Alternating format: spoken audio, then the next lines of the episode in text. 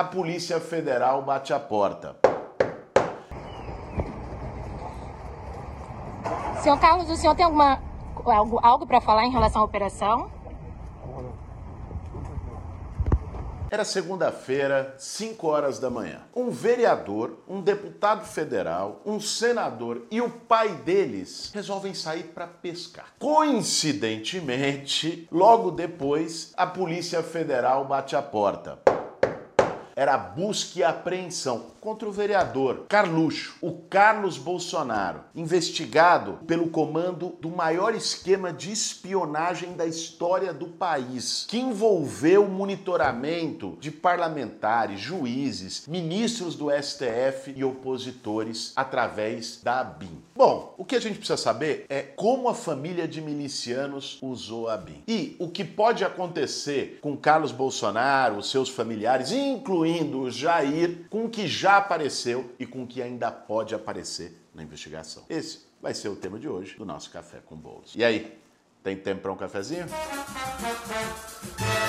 Para fazer um bom café, meu bem. A a Agência Brasileira de Inteligência, tem como sua missão oficial fornecer ao presidente da República informações sigilosas, estratégicas, que sejam úteis, importantes para que ele possa tomar as decisões de governo. Esse é o papel da ABIN. Por isso ela tem que atuar na descrição. No governo Bolsonaro e de lá para cá, nunca se falou tanto da ABIN. Ela veio à luz. Primeiro porque ele decidiu indicar um delegado da Polícia Federal, que era assim com a turma dele, com a família, que é o Alexandre Que já tinha sido proibido pelo Supremo Tribunal Federal de assumir a diretoria geral da PF. Aí o Bolsonaro botou ele na ABIN. Depois, porque começou a surgir suspeitas e até declarações de gente próxima ao governo Bolsonaro sobre uma ABIN paralela. O que seria essa ABIN paralela? O próprio Bolsonaro disse isso naquele vídeo da reunião ministerial fatídica que mostrava o nível daquele governo, quando ele disse: Não, eu não me informo pelo oficial, eu tenho meu próprio serviço de informação. Depois, no Roda Viva, o Bebiano, Gustavo Bebiano, que tinha sido ministro da Secretaria de Governo do Bolsonaro, chegou a dizer que o Carlos Bolsonaro, o Carluxo, propôs para ele a construção de uma BIM paralela. O que, que seria isso? Seriam investigadores, gente da BIM, que não estava ali para seguir os processos oficiais, os ritos republicanos de acordo com a lei, mas para perseguir, para buscar informações sigilosas, por exemplo, sobre o processo da rachadinha do Flávio Bolsonaro, aquela vergonha que envolvia Queiroz e tudo mais, sobre gente ligada ao assassinato da Marielle Franco. Inclusive, uma das pessoas que a BIM paralela ali pegou informações era promotora do caso da Marielle Franco. Por que será que o Bolsonaro ia querer essa informação, né? Fica aí no ar essa questão que já está há muito tempo e esperamos que seja esclarecida definitivamente o mais rápido. E o que é pior, o Carlos Bolsonaro, que seria ali o mentor dessa BIM paralela e que sofreu a operação operação na última segunda-feira, ele teria monitorado mais de 30 mil pessoas, entre parlamentares, juízes, opositores políticos e sabe lá mais quem. Nós não temos ainda essa lista completa. A partir de um programa espião de Israel e que esses dados das 30 mil pessoas monitoradas estariam armazenados hoje em Israel. Essa é a história, a grosso modo, da BIM paralela. Não por acaso, a operação da última segunda-feira buscou também, focou no Alexandre Ramagem, que era o diretor da ABIN e que teria viabilizado esse processo todo, e num braço direito dele, seu assessor, o Giancarlo. O foco da investigação no Carlos Bolsonaro foi pelo que a PF já tinha achado na semana anterior, quando fez busca e apreensão contra o Alexandre Ramagem, que hoje é deputado federal. A ferramenta de espionagem utilizada é um programa chamado First Mile, israelense, que tem a capacidade de monitorar os usuários de um telefone móvel. Você ali faz a localização em tempo real de onde a pessoa está e obtém outros dados se você colocar essa, esse, essa pessoa ali no, no programa, no sistema do First Mile. Na prática, é uma manipulação dos protocolos das redes celulares enganando minando o sistema e permitindo que ele forneça esses dados de retorno sobre a localização. Logicamente, isso é ilegal. O monitoramento ele só pode ser feito com autorização judicial, por razões óbvias de privacidade. E um monitoramento feito contra opositores políticos e figuras de instituições do Estado, isso para além de ilegal e criminoso, é um esquema autoritário de controle. Esse uso, como o Carluxo fez, é próprio de governos autoritários, ditatoriais, que fazem